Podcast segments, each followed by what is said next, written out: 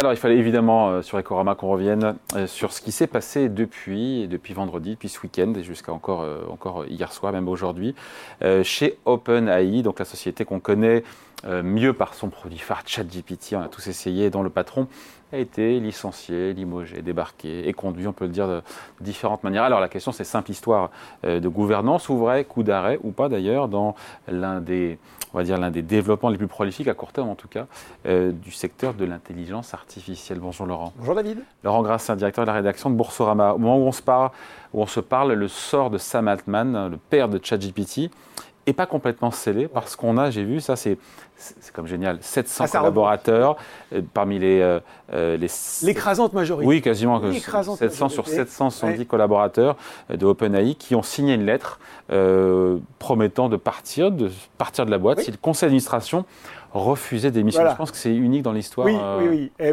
le conseil d'administration, donc qui a débarqué Sam Altman, ne lui-même partait pas. Donc c'est vraiment une défiance euh, à l'égard de cette décision. Vous l'avez dit, euh, David, euh, même si rien n'est fixé, hein, il, a, il aurait, il a, il a en tout cas. Sam Altman. Voilà, Sam Altman trouvé, a trouvé refuge déjà. Trouvé asile chez Microsoft, hein, puisqu'il a été aussitôt débarqué, aussitôt embarqué dans la firme dont Satya Nadella est le, est le, directeur général, et il amène, il amène avec lui Greg Brockman qui était aussi dans l'aventure OpenAI et qui est un proche de Sam Altman. Euh, on a en ce moment, euh, mais tout bouge très vite, euh, le nouveau président, pour le moment, d'OpenAI, pardon, c'est Emmett Shear, qui, vient, qui nous vient de la plateforme vidéo Twitch, mais l'affaire n'est pas encore complètement jouée, bouclée. Voilà. à suivre donc. ce qui est sûr, c'est que beaucoup de choses ont été dites et écrites sur ce qui s'est passé depuis, encore une fois, ce week-end. ça reste une, une surprise on peut même dire un coup de théâtre. Oui, coup de théâtre, et c'est intéressant, David. Ça pose, euh, euh, vous savez, quand on parle de, critères extra-financiers, vous savez, piliers, SPDG, mm. on dit, ouais, c'est un peu gagé. Là, il y a quand même un vrai, un vrai sujet de gouvernance, c'est-à-dire que vous êtes euh, quand même président d'une conseil d'administration d'une société qui est en train de monter en puissance, et vous participez à des raouts, à des manifestations, vous débattez de l'IA avec les puissants de ce monde, et puis en un week-end, vous n'êtes plus rien on ne saura jamais euh, quels étaient les rapports de force au sein du conseil d'administration euh, d'OpenAI. Vraiment, enfin, je veux dire, on n'est pas à la table, mais ça semble quand même assez surprenant. Il ne semble pas y avoir eu de, d'avertissement, de, de, dissensions qui, se seraient construites ou sur lesquelles les, gens auraient, auraient pu, euh, comment dire, se dire tiens, il y a un petit souci. Sam Altman, visiblement, on, lui, on le convoque hein, pour lui dire que voilà, il va se passer quelque chose.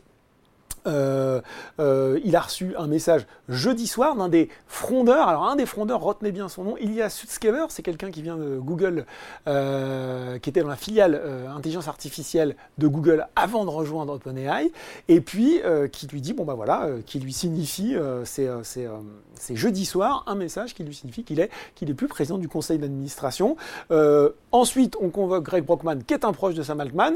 lui, il n'était pas à cette première réunion, puis on le convoque à une deuxième pour lui dire que bah, lui aussi. Il peut rester quand même, s'il veut, mais qu'on allait débarquer Sam Altman, et lui décide dans la foulée de partir et de rejoindre également euh, Microsoft. Bon, la question, euh, évidemment, à un million de dollars, c'est qu'est-ce qui s'est passé Pourquoi? Pourquoi Qu'est-ce qui s'est passé? Et c'est là où il faut revenir un petit peu aux sources. On avait déjà fait une chronique sur OpenAI, euh, David, souvenez-vous, euh, créé euh, en 2015. À l'époque, on retrouve qui? On retrouve Sam Altman, qui est à l'époque bah, le, boss du principal incubateur de start-up, hein, qui s'appelle Y Combinator, Y Combinator, je ne sais pas comment mhm. on le dit en anglais, et qui est-ce qu'on retrouve On retrouve Elon Musk, magnifique, il est toujours dans les bons coups, c'est mhm. Elon. Et c'est au départ une société OpenAI à but non lucratif avec ce, ce, motto, si je puis dire, développer une intelligence artificielle qui bénéficierait à toute l'humanité. C'est très généreux, c'est très beau.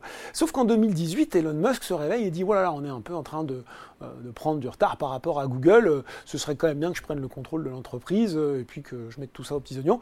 On lui dit non, mais on se rend bien compte OpenAI qu'il y a quand même un souci, que les investissements en intelligence artificielle vont coûter des millions, des milliards de dollars, qu'il va falloir de la puissance de calcul. Hein, vous savez, c'est le, le même de la guerre. Et donc on crée une entité euh, commerciale à côté de la fondation à but non lucratif, mais qui dépendra de cette fondation. Et cette entité commerciale, elle va pouvoir quoi? Attirer des investisseurs, attirer des talents aussi, et puis surtout avoir les investissements nécessaires pour développer l'IA. Alors c'est une entité, je crois que c'était à but euh, lucratif limité, je crois qu'on ne pouvait pas avoir plus de 100 fois le rendement initial. Bon, ça, laisse, ça laissait quand même une belle, une belle marge de manœuvre. Euh, euh, et ce qu'il faut savoir, c'est que dans cette structure un peu baroque, euh, eh ben, Sam Altman, je crois, n'avait pas de part au capital et pas de droits de vote spéciaux. Bon, donc une fondation, je résume, non lucratif, mais des enjeux financiers, commerciaux qui sont colossaux. Et une convoitise, des convoitises de la part de qui? De Microsoft. Ah oui, oui, de tout le monde. Mais, mais c'est Microsoft qui a joué le premier sa carte, qui a investi. Euh, euh, on parle entre, j'ai pas, c'est rigolo, j'ai pas un chiffre, mais entre 10 et 13 milliards de dollars quand même d'investissement de Microsoft. Et c'est là où on voit le euh, débat, c'est là où on voit où ça, commence à coincer.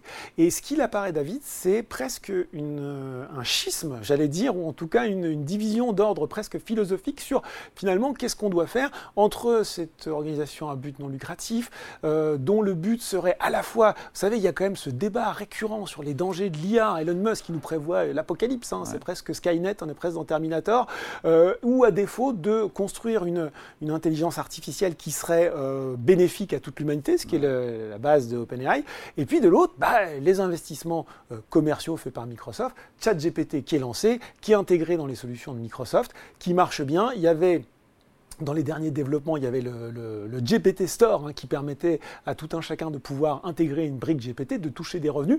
On est là dans un système beaucoup plus économique, beaucoup plus commercial. Et puis il y avait la tournée des popotes, si je puis dire, qu'a fait euh, Sam Altman, notamment en Arabie Saoudite, pour lever des fonds. Pourquoi? Pour développer ses propres puces, puisque le nerf de la guerre, c'est ces fameux composants graphiques dont Nvidia s'est fait, fait, le secret, dont ils ont le quasi-monopole. Et donc, euh, étant et Microsoft et OpenAI avaient envie de contourner ça. Et donc, il semblerait, encore une fois, on n'est pas autour de table, mais que ce soit ces deux, euh, comment dire, ces deux euh, visions du développement de l'intelligence artificielle qui soient rentrées en conflit. Bon, après on se dit, mais euh, la bourse là-dedans, le monde de la finance là-dedans, on n'est pas si loin parce que si on regarde Microsoft, le marché semble considérer que finalement c'est une bonne nouvelle si on en croit encore une fois la hausse du titre hier, qui profite au secteur aussi. Oui, exactement. et, en fait, moi, je ne sais pas, je vous avoue. C'est-à-dire que je pense qu'il faut laisser la poussière un peu retomber. Le marché a semblé dire Ah, c'est génial. Euh, finalement, il récupère Sam Altman, il récupère Greg Bockman. Euh, potentiellement, tous les déçus, ou en tout cas euh, tous, ceux qui n'adhèrent pas à, ce, à cette décision de conseil d'administration, vont rejoindre Microsoft. Et donc, finalement, ça reviendrait à une absorption, sans le dire, des talents d'OpenAI sans lancer d'opéra qui aurait peut-être coûté cher, ou enfin sans racheter la boîte qui aurait coûté cher. Et peut-être les autorités de la concurrence auraient pu dire attendez les gars, vous êtes gentils, mais euh, pas si vite. Donc euh, c'est ce que je pense, les investisseurs ont semblé euh, penser hier. Donc plus 2% pour Microsoft et tout le secteur qui réagit favorablement. Et on se dit bah oui, finalement, l'argent de Microsoft, les calculateurs qui vont bien, plus les talents, mm. pourquoi pas? Mm. Bon, déjà, un, c'est pas fini, on l'a dit, David. Il faut voir que, euh, ce, je crois que c'était hier ou ce matin, je sais plus, Ilias Suskever disait qu'il regrettait profondément ce qui s'était passé au conseil d'administration et il semblerait que ça manœuvre toujours pour finalement peut-être le ramener à la tête d'OpenAI.